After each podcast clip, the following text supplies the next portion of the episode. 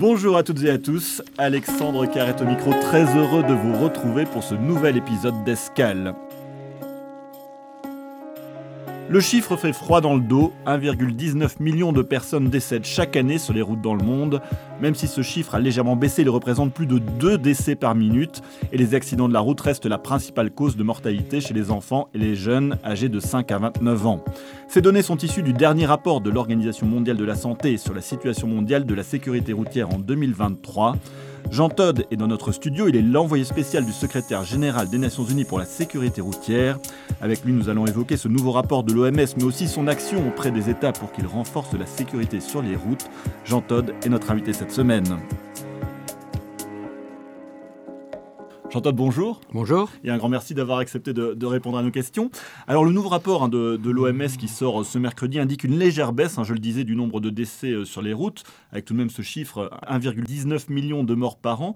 Alors, le docteur Tedros, chef de l'OMS, dit qu'on va dans la bonne direction, mais pas assez rapidement. C'est aussi euh, votre point de vue? Écoutez, déjà, euh, j'accueille les bras ouverts ce nouveau rapport de l'OMS sur les accidents de, de la route, puisqu'en fait c'est un peu une Bible.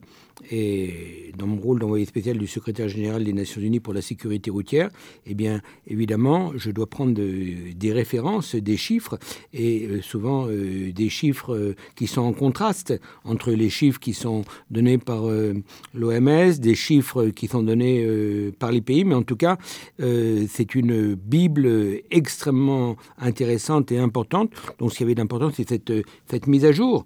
Donc cette mise à jour montre effectivement qu'entre 2010 et 2023, il y a eu une, baisse. Certains pays ont atteint euh, les objectifs du développement euh, durable, à savoir euh, divisé par deux entre 2010-2020 puis 2020-2030. D'autres pays ont progressé et malheureusement, d'autres pays ont régressé.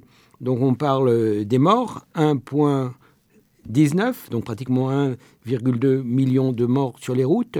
Euh, par contre, on n'a pas accès aux chiffres euh, du nombre de blessés. Euh, et, les blessés, souvent, c'est avec un handicap. Donc, à partir du moment où c'est la cause numéro un de morts et de blessés pour les jeunes, ça veut dire que vous vous trouvez avec des blessés, des jeunes de 10, 15 ans, qui vont pendant plus de 50 ans être handicapés. Handicapés, donc c'est quelque chose qui les touche directement, euh, qui touche le famille, qui touche euh, les pays, et c'est également un impact économique important, parce que là aussi, euh, l'OMS donne comme chiffre global du coût des accidents de la route de environ 1,8 trillion de dollars. Vous vous imaginez ce que ça représente. Donc, ben, pour répondre peut-être encore plus précisément à votre question. Donc c'est encourageant euh, de voir euh, qu'il y a une baisse, mais euh, cette baisse est malheureusement insuffisante.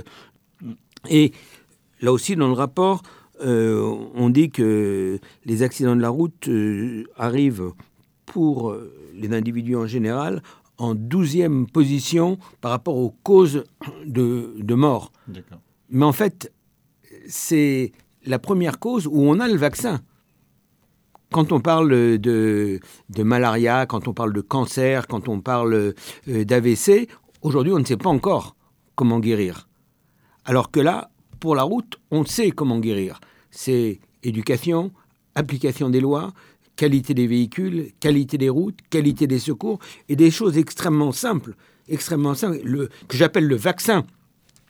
Un casque aux normes UN, mettre la ceinture à l'avant, à l'arrière, ne pas dépasser la limite euh, de vitesse, ne pas boire et conduire, ne pas utiliser le téléphone et conduire, ça ce sont les vaccins. Donc il faut absolument que ces vaccins soient utilisés parce qu'ils existent. Alors vous évoquiez au, début de, cet entretien le, développement durable, les objectifs de développement durable. Les, chiffres de l'OMS montrent que 9 décès sur 10 sur la route surviennent dans les pays à revenus intermédiaires ou, euh, ou faibles. Alors ce qui montre un lien direct entre développement et sécurité routière. Ben, ça montre, vous savez, je, viens de le dire quand je dis qu'on a, euh, qu'on a la, on a l'ordonnance, Mais en fait, souvent dans ces pays, l'éducation est pauvre, l'accès au permis de conduire est trop facile et souvent eh bien, les véhicules sont utilisés sans permis. il n'y a pas un port du casque efficace. Et puis, il y a un élément extrêmement important, je disais aussi de l'application des lois. Si vous pensez, vous, prenez la Suisse, vous savez très bien que si en Suisse vous êtes contrôlé et vous faites une offense sur la route, vous ne pouvez pas en échapper. Alors que si vous savez que vous pouvez faire n'importe quoi sans avoir une moindre euh, punition, eh bien, c'est la jungle. Donc, malheureusement, dans beaucoup euh, de ces pays, eh bien, les contrôles sont en dehors de l'éducation, les contrôles ne sont pas suffisants. Alors vous l'avez dit aussi, il n'y a pas que les pays euh, en voie de développement qui sont, qui sont touchés par les, problèmes de sécurité routière. Par exemple, un pays développé comme les États-Unis ont des, ont des résultats assez médiocres dans, dans, dans le domaine de la sécurité routière. Comment est-ce qu'on l'explique? Alors, bah, effectivement, c'est une question intéressante euh, parce que euh, les États-Unis, c'est environ 320 millions d'habitants. Il y a, si mes souvenirs sont exacts, environ 43 000 morts sur les routes aux États-Unis. Donc, bah, déjà, alors beaucoup, beaucoup également beaucoup d'incidents sur les sur les autoroutes. Alors, les, les autoroutes sont. tout le monde est à, une vitesse souvent élevée, constante. Euh, et dès qu'il y a, euh, dès qu'il y a euh, un contact, eh bien, ça fait des, cascades d'accidents, souvent avec des victimes. Dans les zones rurales, il n'y a pas suffisamment d'application des lois. le port du casque n'est malheureusement pas obligatoire dans, tous les, dans tous les districts, dans tous les États. C'est un sujet dont je parle régulièrement lorsque je me déplace aux États-Unis. Euh, donc ils, savent ce qu'il faut faire, mais euh, probablement qu'il n'y a pas aujourd'hui euh, suffisamment d'attention qui est portée à cette, à cette pandémie, à ce fléau. Alors dans ce rapport, tout, tout n'est pas négatif. Il y a aussi des, des, résultats assez remarquables dans certains pays, hein, où, on, voit que, la, que, ces pays ont, fait baisser de 50% le nombre de décès sur la route. Quelle est la clé du succès dans, dans ce domaine? Comment est-ce que des pays peuvent améliorer comme ça leur situation si rapidement?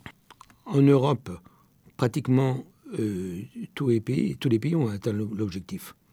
Euh, vous prenez euh, la France, en 60, il y a 45 ans, il y avait 18 000 morts sur les routes.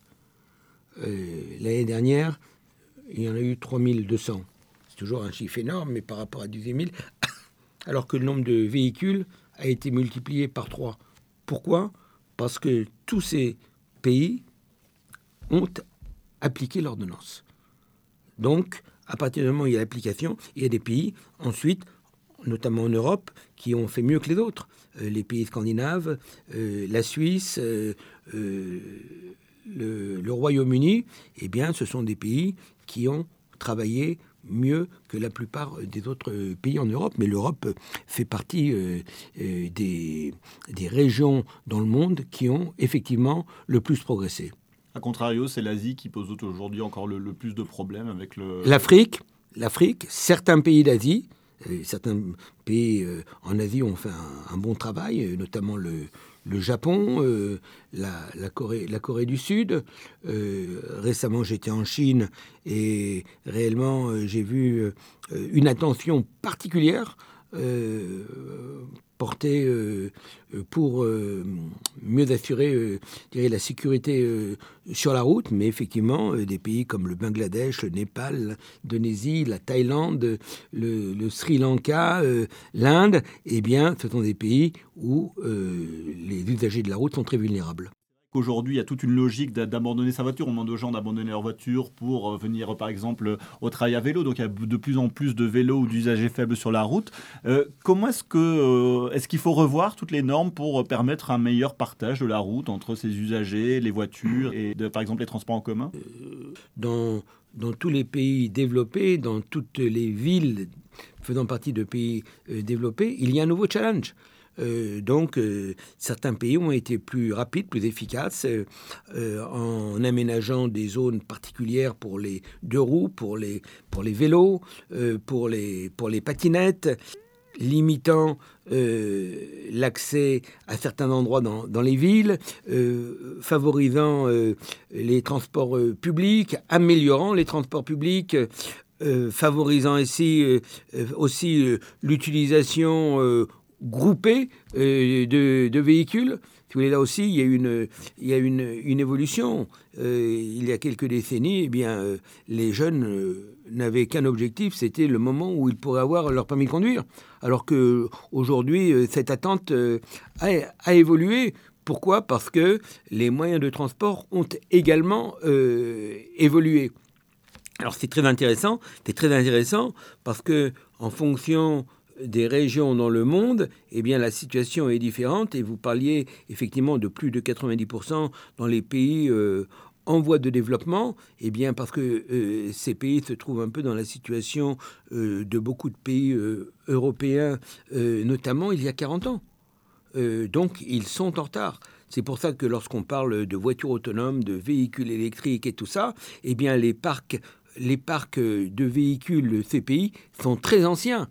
Malheureusement, eh bien ces pays souvent héritent de voitures ou de motos ou de véhicules divers qui sont interdits dans les pays développés euh, et qui sont des véhicules euh, qui euh, ne bénéficient pas d'aide à la conduite, comme l'ABS, le contrôle de stabilité électronique, toutes ces options qui rendent la conduite beaucoup plus sûre aujourd'hui dans les pays développés.